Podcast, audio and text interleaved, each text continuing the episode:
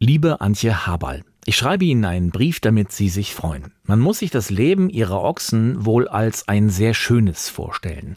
Mit Hingabe werden die Ochsen auf dem hübschen städtischen Gut Karlshof bei München gepäppelt.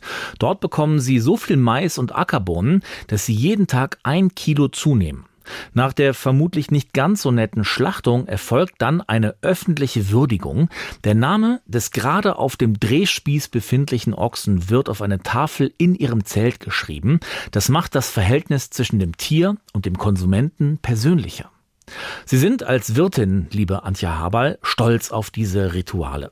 Die Ochsen, so sagt es einer ihrer Vorgänger, freuen sich geradezu darauf, endlich auf die Wiesen zu dürfen. Von der fehlenden Rückfahrkarte wissen sie nichts. Um die 125 Ochsen pro Jahr haben das Oktoberfest gebucht. Bisher, denn die Zahl könnte sinken. Sie haben in diesem Jahr extra einen veganen Koch ins Küchenteam geholt.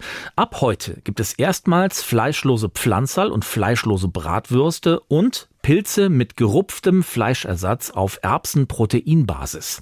Vegane Ernährung, sagen sie, sei kein Trend, sondern Zitat, für Mensch und Natur erwiesenermaßen gut. Zitat Ende.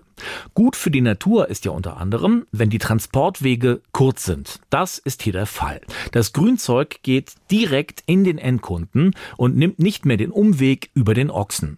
Wenn Sie das konsequent weiterdenken, liebe Antje Haberl, dann könnten Sie in Zukunft in Ihrer Ochsenbraterei auch zum Beispiel mit Tofu experimentieren. Das ist ja formbar. Und einen Tofu-Ochsen könnte man dann wieder schön auf dieser Tafel ehren.